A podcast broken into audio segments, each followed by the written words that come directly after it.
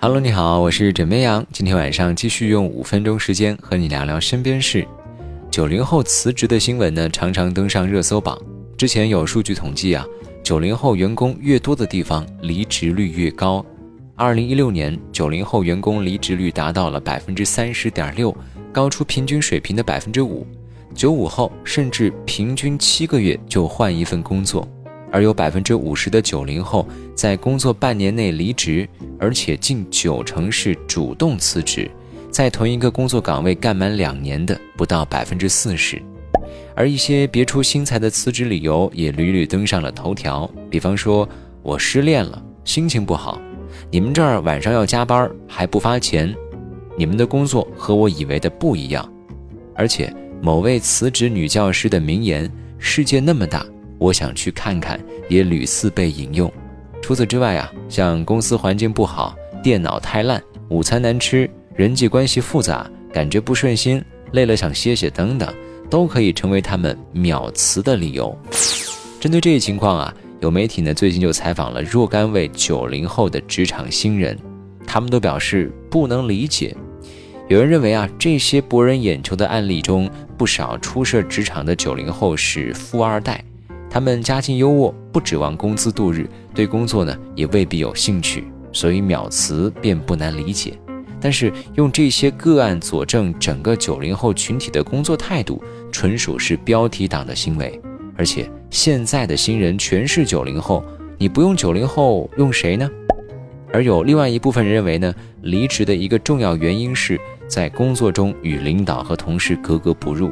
这也是社会舆论对九零后的主要抱怨之一了，因为相对于七零后和八零后，一些九零后不那么吃苦耐劳、努力奋斗，而是更加注重表达自我感受、顺应个性，不愿意将就。根据美国福布斯杂志的一项调查，年轻员工离职的一个重要原因是没有得到足够的职业发展机会。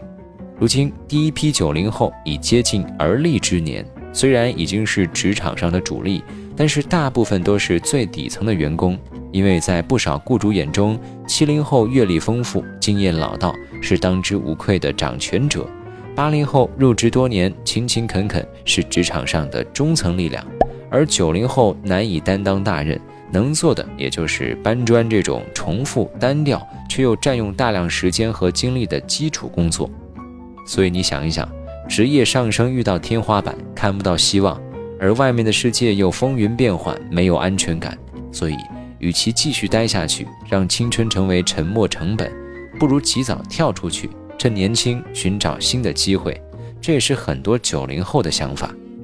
根据某专业校园招聘平台公布的《二零一八全国应届毕业生薪资报告》，北京毕业生平均薪资领跑全国，为七千一百一十四元。上海紧随其后，为六千六百六十二元。有网友觉得啊，九零后辞职多可能是一种统计学上的误差。他说，现在单位的主力是九零后，辞职的肯定也都是九零后。就这待遇，换成七零后、八零后，他也得辞职。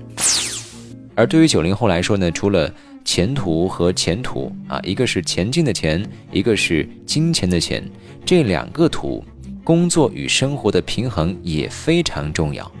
很多人表示啊，不想再熬夜加班，过度消耗身体，因为可能每个月花在养生上的钱还没有自个儿挣得多。不过，尽管很多年轻人整天在朋友圈里啊，对单位和公司种种的弊端大发牢骚，可是也没见谁就愤然辞职，不是吗？所以，对于这个事儿，不知道各位怎么看？欢迎在今天的评论下方留下你的观点。好啦，今天呢就先跟你聊这么多。喜欢要记得点击订阅。我是枕边羊，跟你说晚安，好梦。